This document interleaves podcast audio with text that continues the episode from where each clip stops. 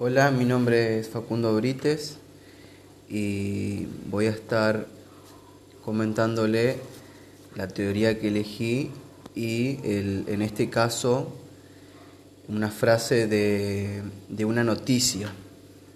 La noticia la saqué de diario digital, eh, de un diario digital llamado La Voz, y la noticia dice así, la segregación socioeconómica es de moderada a alta en escuelas de Córdoba.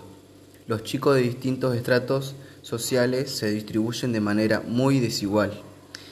El aislamiento de, la, de los grupos más favorecidos es mayor que la de los pobres.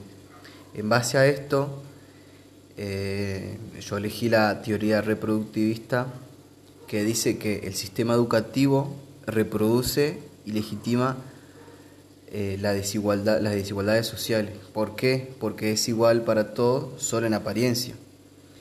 Beneficia a los, a los que pertenecen a sectores sociales eh, privilegiados, es decir, reproduce las desigualdades sociales. Las clases sociales no, son, no, se, no solo se dividen eh, por nivel de educación o por el proceso de producción, sino que también por una red de relaciones donde se estudia, qué se come, qué música se escucha, eh, dónde se va de vacaciones, qué deportes se, se practican, etc.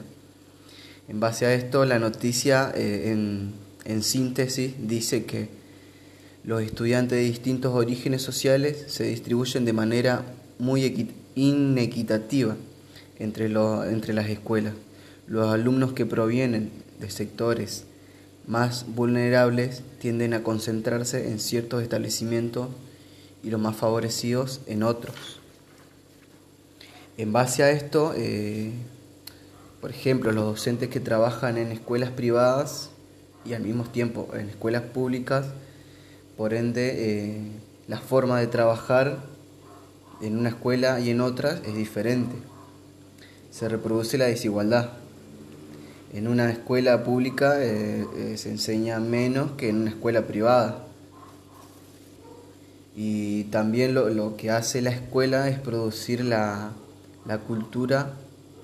Por ejemplo, la escuela de La Paz no, no enseña lo mismo que la escuela de Santa Elena. Por ende, reproducen cosas distintas, reproducen la cultura del lugar eh, donde está la escuela.